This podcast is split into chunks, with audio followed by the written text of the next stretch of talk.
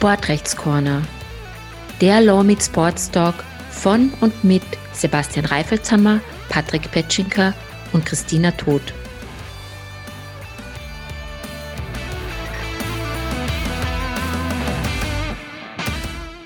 Herzlich willkommen bei einer neuen Folge unseres Sportrechtscorners. Ähm, ich freue mich ganz besonders, dass wir heute den Lukas Müller bei uns zu Gast haben. Hallo Lukas. Hallo Christi Christina. Ähm, Lukas, du erlaubst mir vielleicht ganz kurz, dass ich, bevor wir zwar starten, äh, noch kurz äh, dem Sebastian, der mit mir heute dabei ist, äh, ganz herzlich gratuliere. Äh, in unserer letzten Folge haben wir ja gesagt, dass der Sebastian seine Anwaltsprüfung macht und mittlerweile hat er sie geschafft. Also großen Applaus.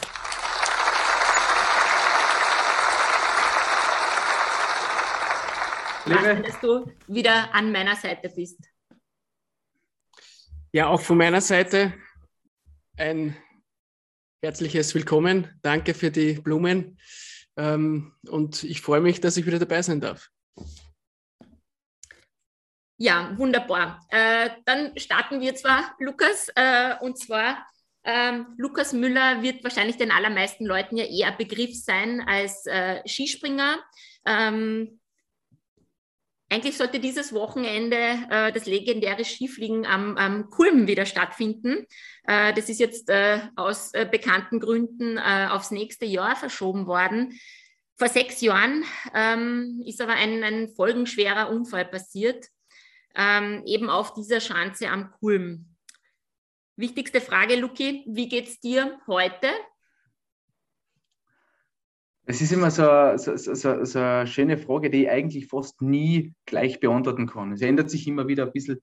Grundsätzlich muss ich sagen, es geht mir eigentlich ziemlich gut. Also ich habe das, ich sage einmal, größtenteils halbwegs gut verdaut. Und es ist aber nach wie vor so, ich war jetzt äh, bei der Fischanzentournee dabei, habe als Trainer die Vorspringer betreut. Also es lässt mich dann doch nicht ganz los.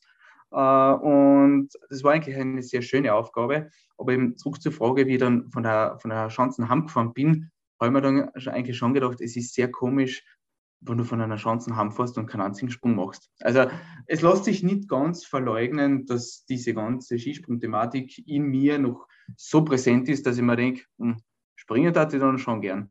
Und das waren jetzt gar nicht einmal so die allerbesten Verhältnisse mit Regen und Schnee, gerade äh, Mittwoch und Donnerstag, wo dann die Vierschanzentournee zu Ende gegangen ist. Ja, ähm, du kehrst ja ganz offensichtlich, wie du sagst, quasi immer wieder zurück, äh, auch in den Skisprungzirkus, bist jetzt auch als Trainer äh, tätig. Ähm, welche Gefühle verbindest du jetzt mit dem Kulm an sich?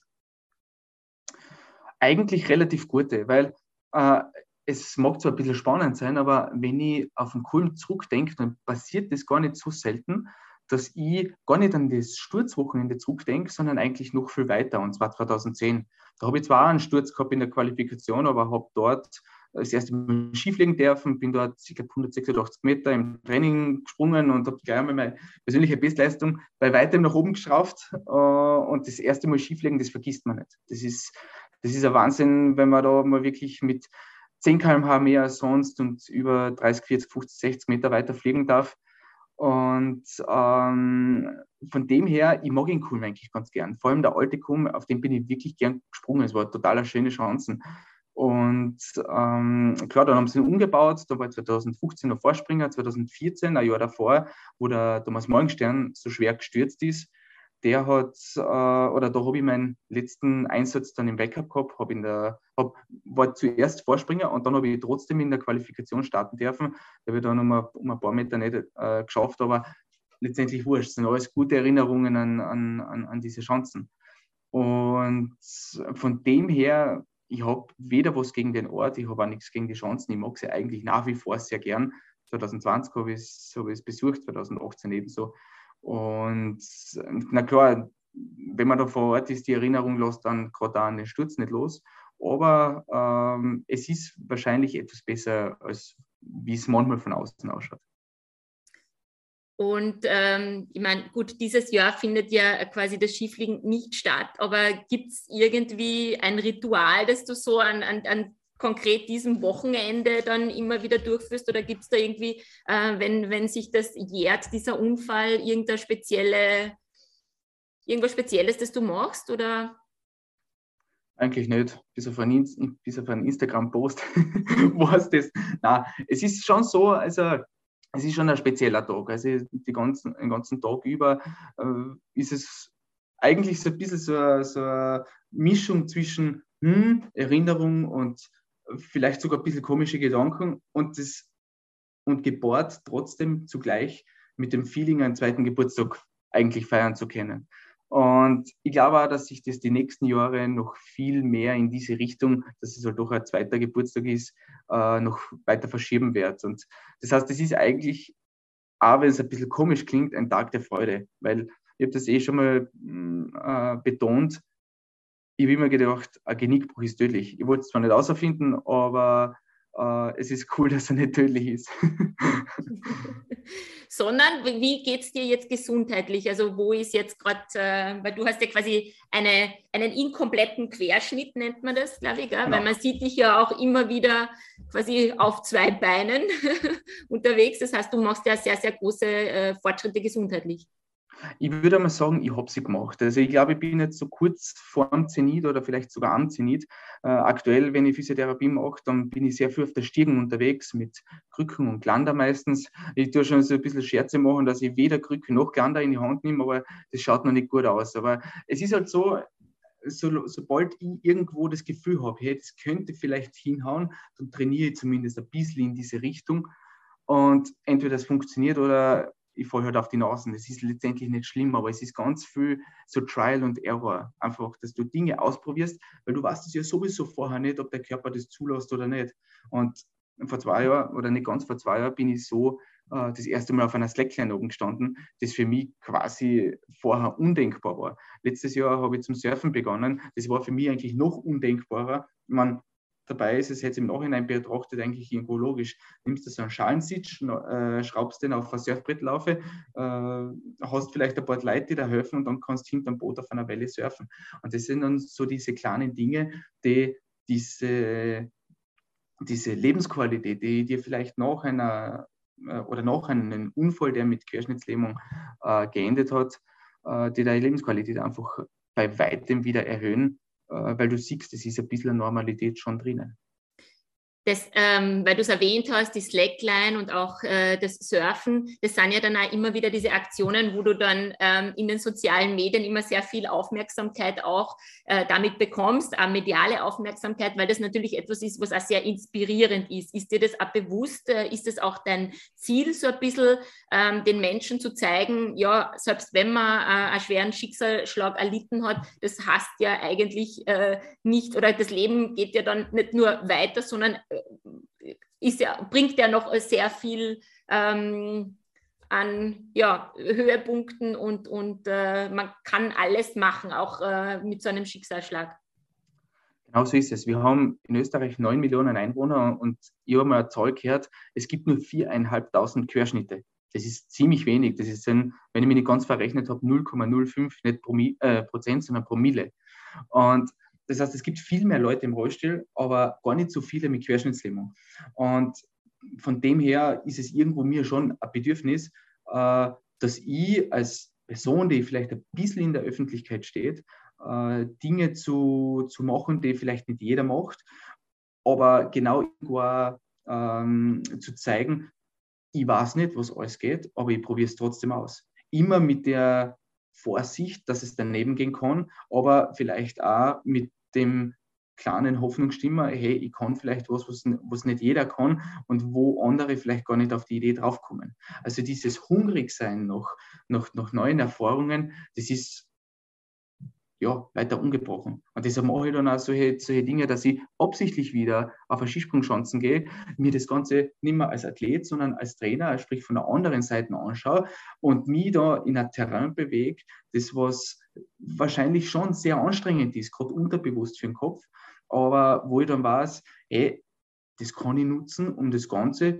vielleicht noch ein bisschen besser zu verarbeiten. Und selbst wenn es für die Verarbeitung nichts bringen würde, habe ich immer noch ein geiles Wochenende, das was, was, wo, was jetzt auch eben hinter mir liegt und wo ich eigentlich mit einem Grinser zurückdenke.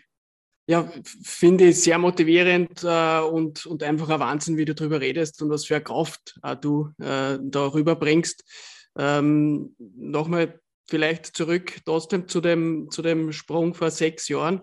Du hast ja selbst gesagt, du warst damals Vorspringer, kaderloser Vorspringer. Ähm, wie kann man sich das vorstellen? Wie wird man Vorspringer? Wird man da kontaktiert vom ÖSV oder gibt es da irgendeine eine, eine Nominierung? Äh, ja, wie kann man sich das ungefähr vorstellen? Also, so wie ich vorher gesagt habe, ähm, jeder Skispringer war irgendwann einmal Vorspringer. Und wenn du heranwachst, dann kriegst du irgendwann einmal die Möglichkeit, dass ein Trainer auf dich zukommt und sagt, ja, äh, wenn dir das eine passt, dann kannst du in Innsbruck, in Bischofshofen, wo auch immer, den Vorspringer machen. Du hast zwar sehr wenig Anlauf, aber es gibt dann natürlich das Einfliegen, wo du natürlich ein bisschen mehr Anlauf kriegst und du hast natürlich äh, grundsätzlich gut präparierte Chancen vor dir. Dann lernst du einmal die ganze Backup-Atmosphäre kennen und kannst ja einmal oder kannst einmal ein paar Dinge abschauen, die was die Wettkampfathleten äh, so machen bei einer, bei einer Vierschanzentournee jetzt in dem Fall. Und ich meine, Vorspringer setzen sich zusammen eben aus ganz junge, äh, heranwachsende äh, Athleten, dann aus Profiathleten, die was vielleicht schon ein gewisses Alter erreicht haben, so zwischen, keine Ahnung, 18 und 30, sage ich mal, aber die jetzt gerade zur Zeit keinen äh, Wettkampf haben und ehemalige Athleten, die was schon lange aufgehört haben, aber trotzdem sagen, ja, das Vorspringen mache ich noch, da bleibe ich nur ein bisschen in dem Skispringen drin und verliere es nicht zu sehr. Und ich bin damals, ähm, ich habe damals einen relativ äh, einen schlechten Saisonstart gehabt und eben erst über die Weihnachtsfeiertage hat sich das Ganze eigentlich deutlich gebessert. Und ich habe dann aber auch äh, gesagt und in Aussicht gestellt, ja, wenn ich gebraucht wäre, dann würde ich schon Skifliegen am Kulm gehen. Äh, gehen. Und es ist ja so, dass gerade beim Skifliegen Athleten gesucht werden, die ein gewisses Sprunglevel haben, weil so bitter wie es ist, du kannst nicht an jeden die Skiflugchancen abspringen. Und deshalb hat er die FIS gesagt, mindestens 18 Jahre muss er Vorflieger bei der, bei der, also beim Skifliegen sein. Gibt es da, gibt's da schon eine eigene, gibt's dann schon eine eigene Vereinbarung oder wie, wie kann man sich das rechtlich vorstellen? Ja? Wenn man dann kontaktiert wird äh, und oder gefragt wird, ob man, ob man als Vorspringer auftreten will, ähm, wird dann zugleich äh, schon in der Athletenvereinbarung unterschrieben? Es ist so, dass wir, ähm, dass wir, na warte mal, es ist so, dass ein Athlet, der dem ÖSV das erste Mal angehört, eine sogenannte Lizenzeinschulung kriegt. Da in diesem Rahmen wird auch die FIS-Athletenerklärung und die ÖSV-Athletenerklärung, ich glaube, so war das damals, äh, wird das unterschrieben. Das war bei mir damals 2008, das ist schon richtig lang her. Und da stehen halt so gewisse Richtlinien drinnen, wie das ist mit Werbung, dass du eben nur 10 Quadrat, na, 10 mal 5, 50 Quadratzentimeter auf dem Helm für Werbung verwenden darfst und sonst die ÖSV-Sponsoren also äh, nicht abgedeckt werden dürfen und so weiter und so fort. Und ähm, am, am Kunden 2016 war es so, dass wir nichts unterschrieben haben. Da bin ich mir ziemlich sicher, das Einzige, was wir dann unterschrieben haben, ist, wie wir äh, das Geld haben. Das, was ja ich aufgrund dessen, dass ich ja gestürzt bin und den Unfall gehabt habe, äh, nicht machen habe können, weil das Geld ist natürlich erst noch am letzten Tag ausgezahlt worden. Ah ja, logisch. Und von dem her, es hat vorher keine Vereinbarung gegeben und genau auch aus diesem Grund ist es dann auch zu diesem Rechtsstreit gekommen. Ja, äh, wir heißen ja Sportrechtscorner und nicht umsonst haben wir dich da eingeladen, weil wir natürlich auch heute über äh, juristische Themen sprechen wollen. Also du hast ja da ähm, äh, diesen ähm, Rechtsstreit mit dem ÖSV über einige Jahre ausgetragen. Dazu kommen wir jedenfalls noch später. Äh, jetzt möchte ich aber vielleicht einmal ganz kurz auf unser Law mit Sports Goodie eingehen.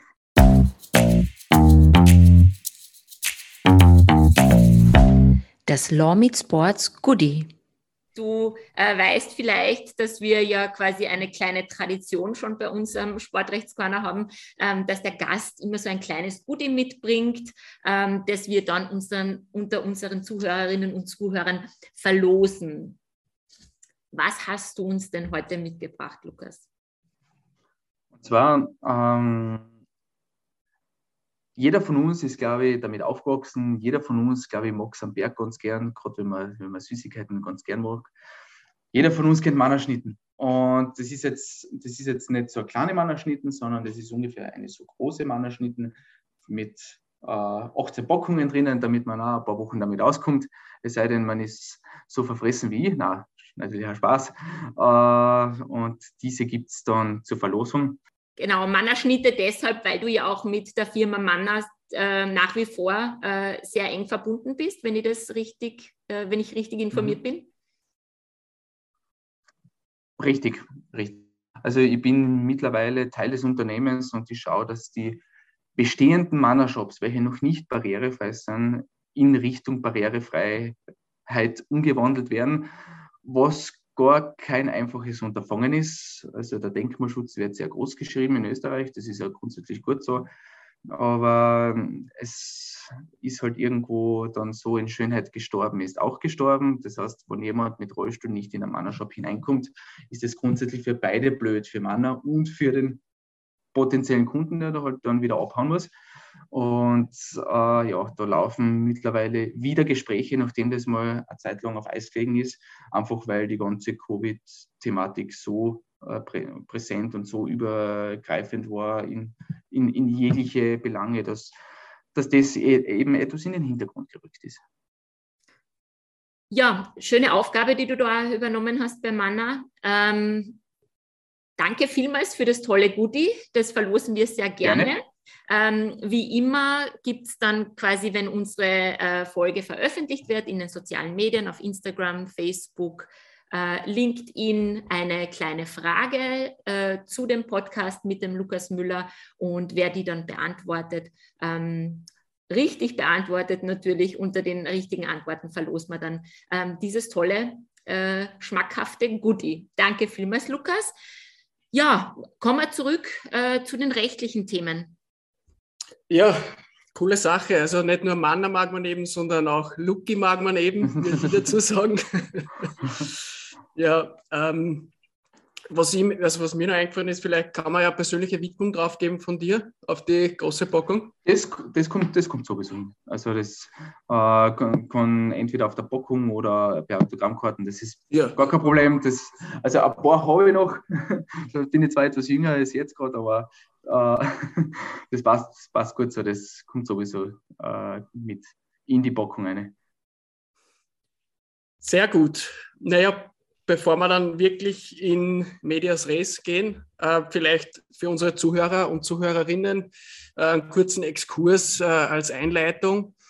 Ähm, in diesem Rechtsstreit war ja die entscheidende Frage, ähm, ob die jeweilige Sportausübung, also im konkreten Fall ähm, der, der Sprung als Vorspringer, vom Versicherungsschutz der gesetzlichen Pflichtversicherung erfasst ist. Äh, diese berechtigt eben zu, zu sämtlichen Leistungen aus der gesetzlichen Kranken-, Unfall-, Pensions- und Arbeitslosenversicherung, die sogenannte Vollversicherung. Äh, ein solcher Anspruch besteht eben nur bei Vorliegen eines Dienstverhältnisses äh, und Dienstnehmer nach dem Allgemeinen Sozialversicherungsgesetz ist eben jener, der in einem Verhältnis persönlicher und wirtschaftlicher Abhängigkeit gegen Entgelt beschäftigt wird. Das sind einmal die, die harten Fakten. In deinem Fall ähm, wurde es vom äh, Bundesverwaltungsgericht verneint. Äh, der Verwaltungsgerichtshof kippte das Urteil äh, zu deinen Gunsten und bejahte eben das Vorliegen einer Dienstnehmereigenschaft äh, und deswegen hast du daneben den Anspruch auf alle gesetzlichen Leistungen der Vollversicherung. Ja, du hast einen jahrelangen Streit vor Gericht hinter dir, wo es eben um die Frage gegangen ist, ob es jetzt ein Arbeitsunfall war oder ein Freizeitunfall. Äh, wie schnell wurde dir klar, äh, dass neben der anstrengenden Reha, also der körperlichen Arbeit, auch ein mühsamer Weg vor den Behörden bevorsteht? Jetzt mache ich was, was vielleicht etwas unorthodox ist. Was glaubst du? Äh, also, ich persönlich äh, würde mir es halt so vorstellen, dass ich mich auf, eben mehr auf den körperlichen Bereich fokussieren würde und äh, auf, den, auf den behördlichen und rechtlichen Bereich überhaupt keine, vor allem überhaupt keine Kraft hätte, dass mich damit beschäftigt und wahrscheinlich Experten oder, oder Berater heranziehe, die sich eben um, um die Sachen kümmern.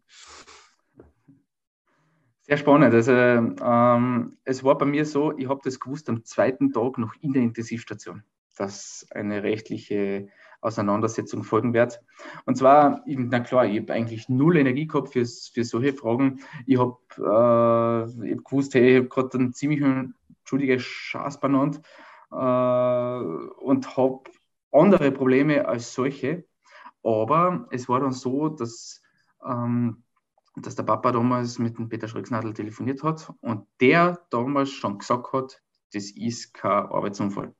Und dann habe ich zum Papa gesagt, ja, Papa, schau mal, ob du vielleicht außerfindest, was der Unterschied zwischen Arbeits- und Freizeitunfall ist. Ich weiß und mein Bauchgefühl sagt, dass der Unterschied immens ist, dass wir zumindest äh, überprüfen sollten, kriegen wir das vielleicht zusammen oder nicht.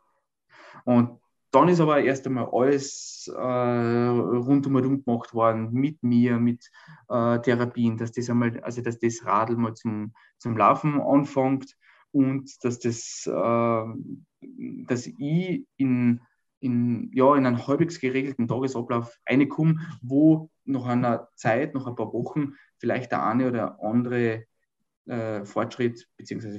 Äh, Verbesserung äh, erkennbar ist. Und dann am 10. Februar 2016, das war knapp ein Monat danach, habe ich dann die Gebietskrankenkassen beauftragt, dieses, diese Tätigkeit einer Prüfung zu unterziehen. Da gibt es äh, da gibt es in der Krankenkasse gibt's das, die Abteilung der Beitragsprüfung, nennt sich das. Und die haben, die haben dies, also die habe ich beauftragt, das in die Wege zu leiten. Nur das hat auch nicht so schnell äh, funktionieren können, weil sich. Darf ich da kurz einhaken? Ja, sicher. Das heißt, du persönlich hast das wirklich einen Monat nach dem Sturz in Auftrag gegeben? Ich sage einmal so, ich habe den Papa, den Papa beauftragt. Er soll, das, er soll das bitte machen. Der, der, Papa kennt sich zumindest ein bisschen aus mit, mit, mit, also mit der Sozialversicherung. Er war in der Lohnverrechnung, also ein bisschen Ahnung hat er. Und, und ich habe dann gesagt, bitte, wenn du das kannst, schaut, dass das in die Wege geleitet wird. Ja, und was war dann? Es hat einmal 18 Monate gedauert, bis dann irgendetwas passiert ist. Beziehungsweise neun Monate hat es eigentlich gedauert. Äh, ah ja, was ist dann passiert?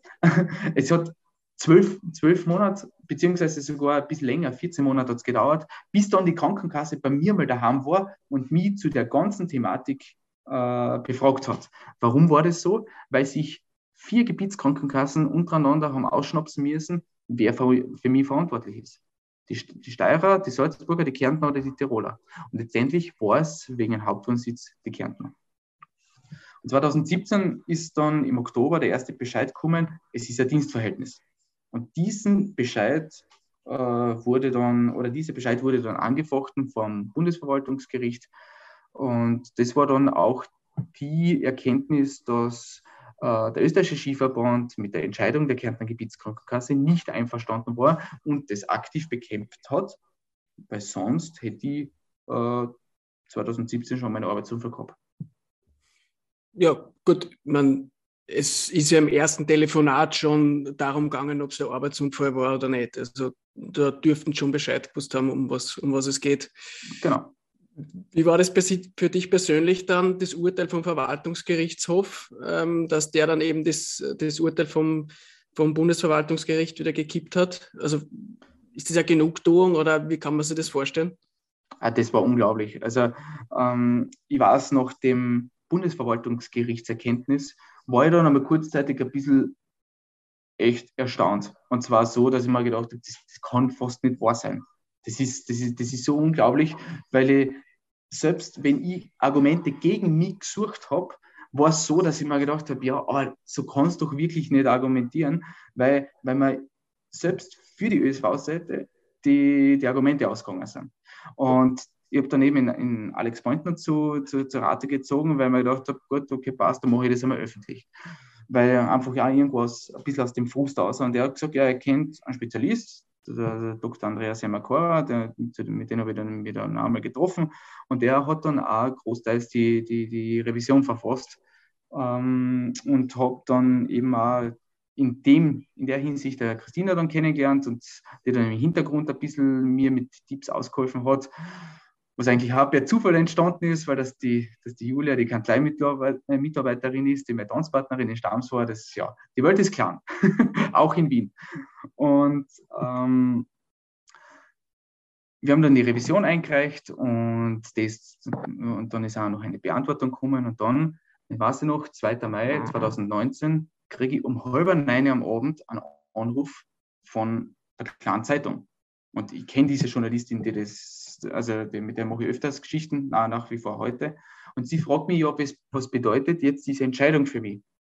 Und sie, und sie sagt, sie, ich habe nichts, keine Ahnung, ich habe nichts gekriegt. Ich habe meine E-Mails dann während dem Telefonat nur durchgeschaut und habe gesagt, tut mir leid, aber ich kann nichts dazu sagen. Ich habe dann gebeten, nein, ich rufe sie in ein paar Minuten zurück habe dann aufgelegt und habe mir gedacht, ja, wie finde ich das jetzt aus, wenn das die Zeitung war? Dann habe ich mich selber gegoogelt und habe eine Presseaussendung von ÖSV gefunden. Und so bin ich dann erst draufgekommen, dass ich dann noch ein dritten Mal durchlesen gewusst habe, hm, anscheinend ist das doch für mich gut ausgegangen. Also diese, diese Erleichterung, die war im ersten Moment gar nicht da, weil das Ganze so unglaublich war, dass ich das ein paar Mal habe lesen müssen, um zu kapieren, was da jetzt eigentlich drin, äh, drinnen steht.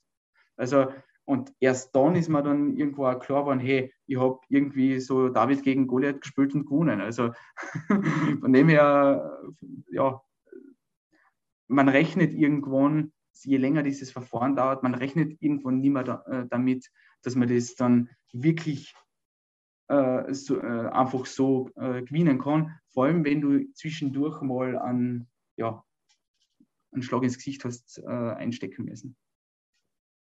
Ja, Lukas, du hast es eh schon angesprochen. Wir haben uns ja äh, in, genau in dieser Phase kennengelernt. Ähm, und da habe ich dich ja als jemanden kennengelernt, der diesen Kampf ja nicht nur für sich selber ausgetragen hat. Natürlich, du hast, äh, Richtig, dir hat es genau, jetzt natürlich auch persönlich äh, viel gebracht, äh, diese Einstufung als, ähm, als Arbeitsunfall. Aber du hast ja immer wieder auch gesagt, äh, dir ist es ein großes Anliegen, ja die Situation für deine Kollegen, aber auch für andere Sportlerinnen und Sportler, die vielleicht Richtig. in ähnlichen Situationen sind, zu verbessern. Ähm, mhm. hast du das Gefühl, das ist dir schon ein bisschen geglückt? Äh, hat sich da schon äh, was getan? Ähm, zuerst zum ersten Teil, ja, ähm, ich habe das nicht nur für mich gemacht, ich habe es auch für meine Kollegen gemacht. Es ist so, dass äh, Monate vor dieser Entscheidung der damalige Sportminister, der, der Heinz-Christian Strache, mitzukommen ist, genau während der WM am Bergisel. Und da ist einmal dunkel geworden von mir. Fünf Leute, äh, zwei Bodyguards, dann äh, eben, eben der, der Vizekanzler, der, der, Sektionschef und der Fotograf sind vor mir aufgetaucht und haben gesagt, ja, na, sie wissen von meinem Fall und, und das Berufssportgesetz steht eh im Regierungsprogramm drin und sie wollen das auch wirklich angehen. Und ich habe auch das Gefühl gehabt, dass das, dass das wirklich auch irgendwo ein Anliegen ist. Er hat sich dann leider selber ein bisschen aus dem Rennen genommen, aber okay, ja, ist, ist seine Entscheidung gewesen, muss man so sagen. Egal. Und er hat aber dann was gesagt, er kennt sich in der Thematik nicht wirklich aus, äh, aber er sieht diesen Missstand. Und den, dann habe ich so darauf geantwortet, ja, es ist ja ganz cool, dass die Republik da in der Hinsicht was ändern will, aber das hilft grundsätzlich mir nichts. Und dann hat er einmal kurzzeitig nicht weiter gewusst äh, und hat aber dann nochmal noch mal bekräftigt, ja, na, aber das heißt ja nicht, dass das so bleiben muss. Und ähm, ich habe gewusst, dass das im Regierungsprogramm drinnen steht. Also das ist schon am Anfang. Es steht im jetzigen Regierungsprogramm drinnen. Also die Rede ist vom, vom Berufssportgesetz.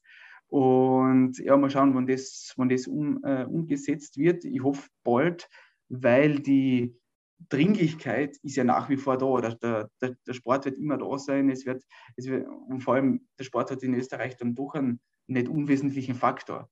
Und ich wenn ich jetzt aber so auf die Auswirkungen dieser Entscheidung des Verwaltungsgerichtshofs äh, denke, dann hat sich sehr wohl was getan. Alle Vorspringer sind mittlerweile äh, ordnungsgemäß angemeldet, auch der Trainer.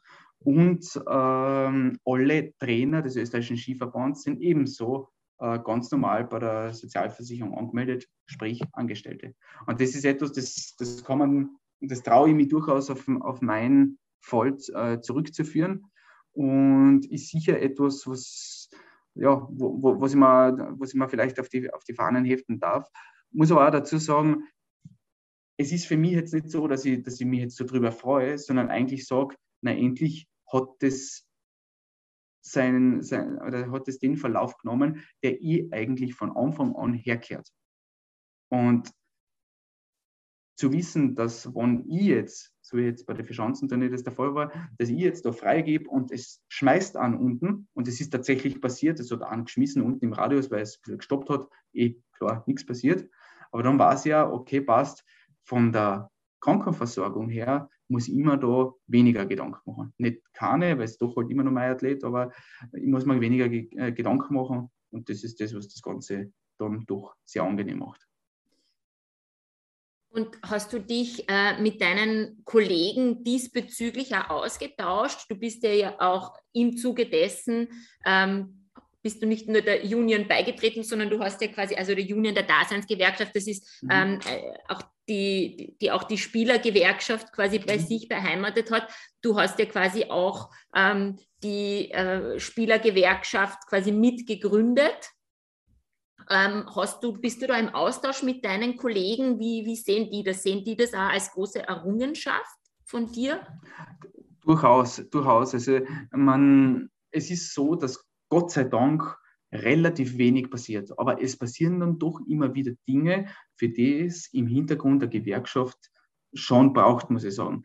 Beispiel Manuel Feller, letzte oder vorletzte Saison, wo er gesagt hat, das kann fast nicht sein, dass die Athleten des alpinen Skiweltcups in einer Saison über 40 Rennen fahren müssen und hat dann irgendwo den Vergleich mit der Zitrone gebracht, die halt noch und nöcher äh, ausgepresst wird. Und irgendwann natürlich, wenn ab einem gewissen Pensum wird eine Saison extrem anstrengend, gerade wenn es Höhepunkte auch noch hat, wie Weltmeisterschaften, Olympia und so weiter. Das sind dann so, so, so Dinge, die, die man halt nicht unterschätzen darf. Und genau deshalb braucht es ja irgendwo die Gewerkschaft im Hintergrund. Und das, deshalb war ich auch so froh, dass die Union damals auch im Hintergrund genauso mitgearbeitet hat an diesem, äh, an diesem Erfolg, dass wir einen, einen Rechtszustand äh, hergestellt haben, der nach langem Hin und Her dann doch, äh, ja, Gott sei Dank in Österreich Einzug gefunden hat, weil Entscheidung des Verwaltungsgerichtshofs, die meistens. Na, fast immer. ich sag's mal so.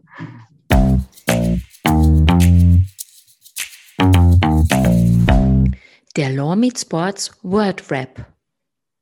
Ja, Luki, kommen wir wieder ein bisschen zu was Lockererem. Wir haben da unseren Word Rap. Äh, Sebastian, darf ich vielleicht wieder an dich übergeben? Ja, lieber Luki. Ähm, hat ja auch schon Tradition, unser Word Rap. Ja. Äh, in dem Punkt äh, äh, schönen Gruß an den Patrick Betschinker, der sich da immer gern verspricht. Word Rap ist ja nicht so einfach zum Aussprechen.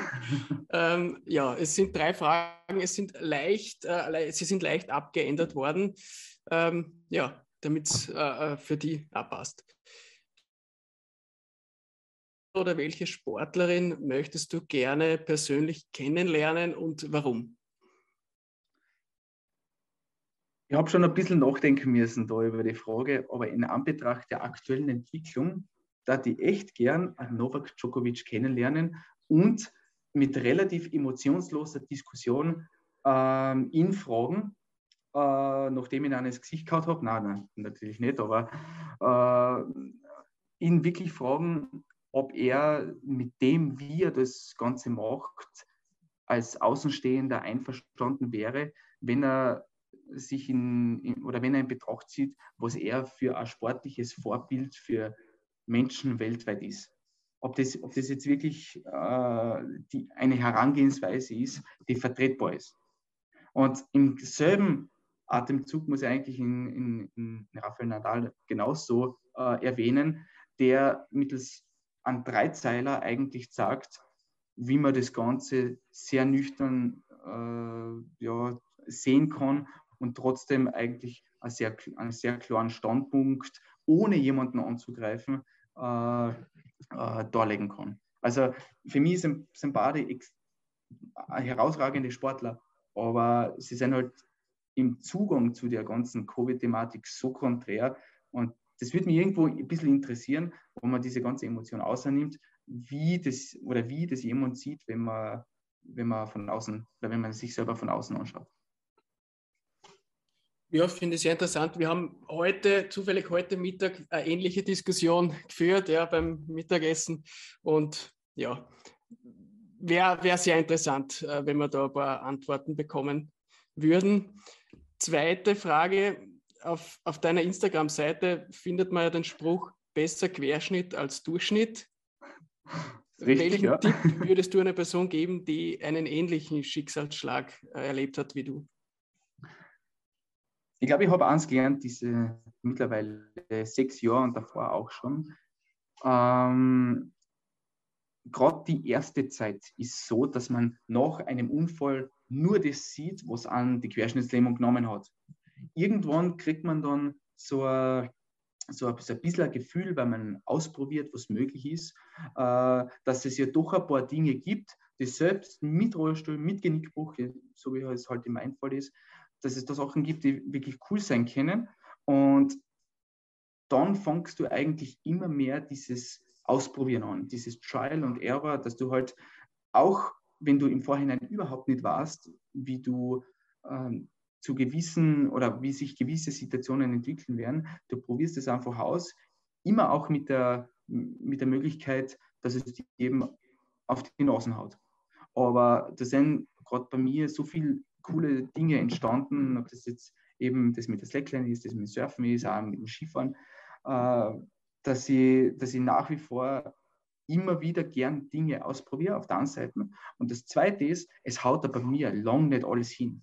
Aber ich habe hab ziemlich sicher eine Sache sehr, ähm, also, also, also wirklich sehr eindeutig gelernt. Und zwar dieses Schätzen der kleinen Dinge, die was irgendwie cool sind. Und wenn es noch so klein ist. Und wenn es, nur einmal das ist, dass es mich in einer brenzligen Situation eben nicht vom Rollstuhl ausgekaut hat und ich mich zumindest kurz drüber freuen kann.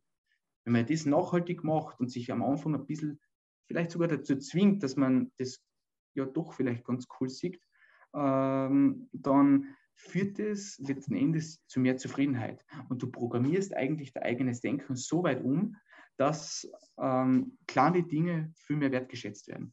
Und ich glaube, das ist ja in der Zeit, in der wir jetzt gerade sind, vielleicht gar nicht so unwesentlich. Es einfach um die Kleinigkeiten geht, die was man nicht nur zur Kenntnis nimmt, sondern wo man sich kurzzeitig sogar mal drüber freuen kann. Ja, ich glaube, das kann man so stehen lassen. Also auch für die breite Allgemeinheit äh, gut anwendbar, vor allem in der Zeit, wo wir uns jetzt befinden. Ähm, dritte Frage, vielleicht kurz und knackig. Ja. Äh, was machst du mit deiner Freizeit, wenn du nicht gerade damit beschäftigt bist, deinen Körper zu trainieren? Dann, dann ist oft der Fall, dass ich ihn herausfordere. also, ob ich, jetzt dann, ob ich jetzt dann surfen bin, Skifahren bin, äh, ob ich vielleicht irgendwo mal sowas wie letztes Jahr eine kleine Wanderung mache, äh, es gefällt mir, mich selber außerzufordern. Also, ähm, dass, ich, dass ich Dinge mache, wo ich vielleicht selber gar nicht glaube, dass das, dass das möglich ist. Abseits davon was mache ich mit, mit meiner Freizeit? Es klingt ganz banal, aber Leben. Und zwar, man, man glaubt oft, dass das Leben mit Querschnittslähmung so anders ist und so und so, und, und, und so schwer und so komisch und, und man muss sich auf so viele andere Dinge einstellen, mag grundsätzlich schon sein. Aber wer sagt, dass ich, dass ich nicht hergehen kann und ganz normale Dinge tun kann? Dass ich im Sommer vielleicht auch mal mich mit ein paar Freunden zum See, zum Fluss, wo ich immer habe, dass ich nicht auch mal irgendwo für ein paar Wochen mal nach Australien fliege, so wie ich es vor, vor vier Jahren gemacht habe, was übrigens auch wieder auf meiner Liste steht, weil mein Bruder will auch mal wieder besucht werden. Also das sind dann schon so Dinge, dass ich einfach sage, hey, es ist, nicht, es ist sicher nicht leichter mit Rollstuhl, mit Querschnittslähmung, aber es ist zumindest so, dass es durchwegs und durchaus gut ertragbar ist, zumindest hin und wieder. Ja, Lukas, du stählst ja nicht nur deinen Körper, sondern die hat ja quasi diese juristische Auseinandersetzung mit dem ÖSV ja auch ein bisschen insofern inspiriert, dich äh, rechtlich ein bisschen äh, weiterzubilden. Äh, das heißt, du machst ja so einen Sportrechtsmasterlehrgang beziehungsweise einen Sportmanagement-Lehrgang auch mit einem äh, rechtlichen Schwerpunkt. Ähm, warum hast du dich dazu entschieden und, und nimmst du da für die beruflich auch was mit? Möchtest du die da beruflich in die Richtung ein bisschen entwickeln?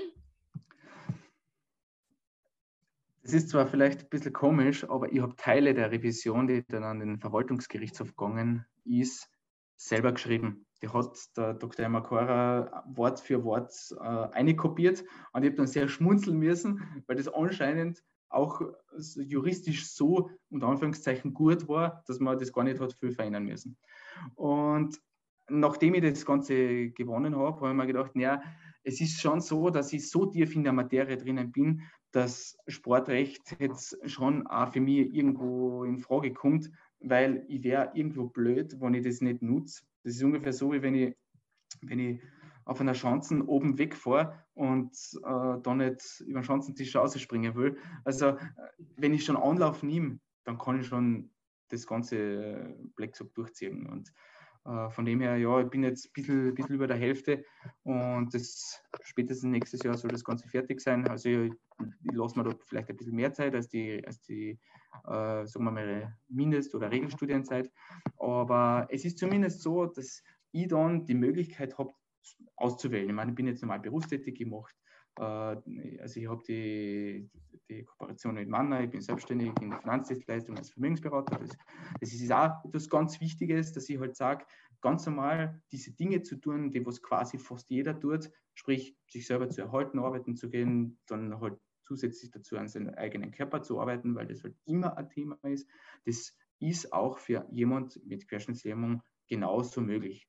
Und vor allem, was auch noch dazu kommt, der Staat Österreich hat mit 2016 super aufgefangen. Und jetzt habe ich ja die Möglichkeit, äh, da etwas zurückzugeben. Ja, warum soll ich es nicht tun? Gerade, wenn ich die Möglichkeit habe, äh, den einen oder anderen dadurch ein bisschen ein Grinsen ins Gesicht zu zaubern. Sehr schön, sehr, sehr inspirierend. Danke vielmals, Lukas, für deine Einblicke. Äh, ja, wir sind schon am Ende. Äh, wir stehen ja am Anfang des Jahres. Was hast du dir für 2022, welche Ziele hast du denn gesteckt? Wird wieder irgendwie ein äh, herausragendes Posting auf in den sozialen Medien uns quasi da, ähm, von deinen Künsten beeindrucken? Eines, eines, wird, eines wird kommen, ja. Das ist eigentlich schon im Entstehen und schon fast eigentlich am fertig werden, aber das kann sein, dass es noch ein paar Wochen dauert. Äh, und ja, was, was, was habe ich sonst vorgenommen? Ich meine, mein Bruder will besuchen, der ist in Australien, wie ich es eh schon angesprochen habe. Äh, jetzt habe ich ihn doch ja, vier Jahre, äh, sagen wir mal, fast nicht mehr gesehen, bis auf die paar Tage, die was einmal in Europa war. Und ich würde da gern, und deshalb habe ich das ja vorher erwähnt, mit, mit einfach leben zu wollen. Ich würde gerne aufs Tomorrowland Festival, das also eines der größten Festivals weltweit. Und wenn die Covid-Situation das zulässt, dann hoffe ich, dass ich dort heuer bin und äh, vor allem solche Dinge zu tun und das Ganze mit Rollstuhl zu machen. Ja, das ist vielleicht ein bisschen ungewöhnlich und das werden mir nicht wenig Leute schief anschauen. Aber wenn ich mal dort bin, dann weiß ich ja, ja, das ist irgendwo so eine, so ja, Lifetime-Sache. Also ich rede eigentlich schon mittlerweile elf Jahre davon. Also, und ich glaube, jetzt wird es dann einmal Zeit. als, als, Skispringer, als Skispringer kommst du nicht hin, weil im Juli immer Wettkämpfe sind. Also da, da spürt sich das nicht und jetzt dann schaut das Ganze doch ein bisschen anders aus. Naja, dann drücken wir dir die Daumen, dass das gelingt Danke. und äh, uns allen, dass wir dieses Jahr auch äh, auf sonstige Festivals und was auch immer gehen können. Danke noch einmal äh, für deine wirklich interessanten und sehr inspirierenden Einblicke, Lukas. Alles, alles Gute und ja, wir freuen uns schon sonst auch wieder von dir zu hören. Danke, danke. War sehr spannend. Danke für die schönen Fragen.